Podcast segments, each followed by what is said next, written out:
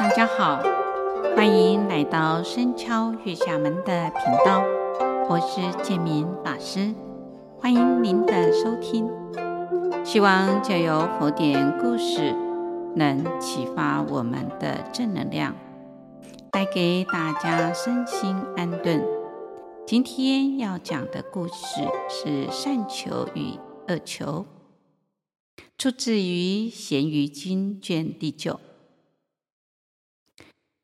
在过去有一段的时期，释迦牟尼佛在舍卫国只树给孤独园弘法的时候，当时提婆达多虽然从佛出家，却为名闻利养蒙蔽了心性，造作三逆罪，于其舍决山推落大石。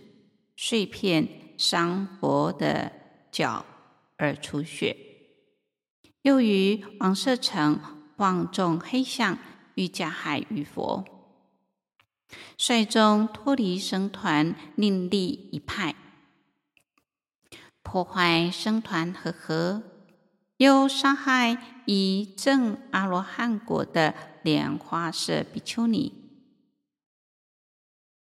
提婆达多因自己的行为杀生，恐惧将受恶报，而前去询问外道六师。六师答以种种的邪见，告诉他：为恶无罪，为善无福。若信尽心生，则上。断善根。阿难看到自己的兄长提婆达多为了利养，造作诸恶业，心中惋惜不已，悲伤懊恼，哽咽的禀白世尊：“调达真是愚痴啊！造不善业，破坏善根。”使释迦族受辱。世尊告诉阿难：提婆达多非但今世为贪图利养而断破善根，在过去世中也因贪图利养而丧失了生命。阿难向世尊禀白：世尊。提婆达多在过去世中贪利上升，其事如何？恳请世尊开示，我等愿要语闻。世尊对阿难说道：“善听，我当为汝宣说。在往昔无量不可思议的阿僧只劫。”于此南阎浮提有一个婆罗奈国，当时有位名叫摩诃夜夷的商主，其妻子怀孕后，心情变得仁善柔和，怀胎期满，生下一名男孩，形体端正，父母对他爱念有加。于是准备了美味佳肴，邀请了亲戚和相师共同来欢庆。在这当中，抱出了男婴来给大家看，并请问相师为他取名。相师就问说：“这个儿子在受胎以来有何罪相之事呢？”商主就回答说：“其母亲怀胎后，自然变得慈心和善。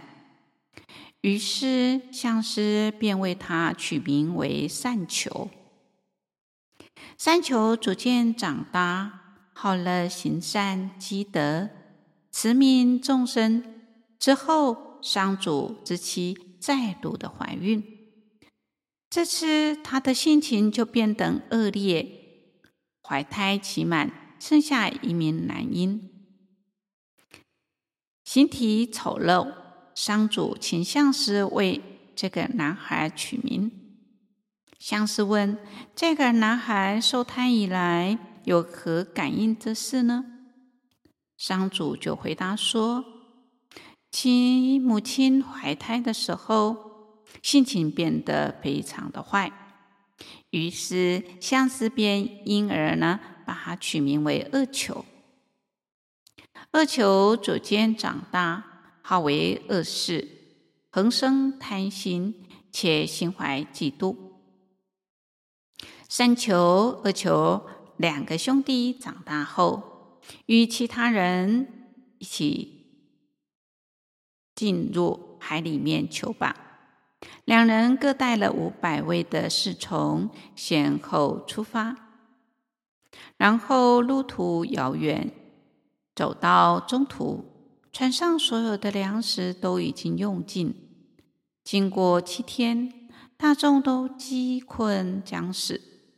这时候，善求与随行的商人一同诚心向诸神来祈祷，希望能得到救济，度过饥饿贫乏的这种困难。就在他们诚心祈祷后，遥见空中有一棵树叶茂盛的树，便朝着那棵树前行，发现了一池的泉水。于是善求与众商人有至诚的心呢，来祈求诸神哀悯救护，诚心的感动那里的神奇。先生说：“你们可以砍去一枝，你们所需要的自然就出现了。”众人听闻神奇的语言，十分欢喜，便将这个树啊的一根啊啊砍下来。果然，美味的浆汁流出。砍第二枝时呢，有种种的食物涌出。百味具足，大家纷纷的承接，个个都有饱满。看第三支的时候，各种妙好的衣服一一的呈现；看第四支的时候，涌现种种庄严的宝物。大家所需的都已经准备，都已经拿到。不久，恶球跟同行的商人也来到此地，众人依善求的方法，也都获得满足。恶球心想：这棵树光是树枝就能够涌出这么好的东西，有这么多，何况是树根呢？我要砍倒这棵树，挖掘树根，这样就能够得到极妙上好的东西。恶球心意就决定了，便叫人去砍树。善求听到这个事情，不禁感到气愤懊恼，告诉阿求说：“我们中途缺粮、饥饿、困乏，生命危在旦夕，刚好遇到这个树呢，来相救，众人才得以活命。”你怎么可以忘恩负义，怀此坏的念头，想要砍伐此树呢？然而恶求并不理会善求的劝谏，还是执意的要砍伐这个树根。善求心系这棵树的恩德，不忍见其遭受破坏。便率领了众人返家。就在恶球将砍树的时候，出现了五百罗刹鬼，将恶球跟同行的商人全部吃掉。他们的财物及同行的伴侣，一个个都丧失了生命。佛告诉阿难。当时的善求是我的过去生，当时的父亲是我今生的父亲净饭王。母亲是我今生的摩诃摩耶的母亲，阿求则是提婆达多的过去生。阿难，提婆达多由于贪求利养，不仅今生行不善事，过去以来世世常造作诸恶业。我在过去无数的劫中，常与提婆达多为伴共处。我恒以善法教之劝之，而他并不接受，反而对我怀恨在心。阿难及在会的四部弟子、比丘、比丘尼、优婆塞、优婆夷，听闻世尊所说，心中悲喜交集。皆共劝勉，各自体力，顶戴奉行世尊的教诲。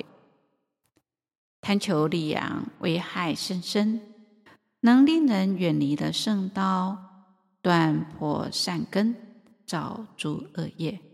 经典里面讲到：愚者贪利养，不见其过恶；利养远胜道，善行灭不生。愚痴之人，短视尽力，为贪求利养，造作诸恶，重得一时的荣名、财富、权势、地位，过后却难逃恶报之苦，非但无利，反更增于祸害。行者洞悉利养过患，当善自审查，将种种贪着看破放下。不求世间名闻利养的恭敬，但为自利利他，上求佛道，下化众生。这样子的发心，这样的行持，必能够深入佛法的大海，得到就近的真实利益。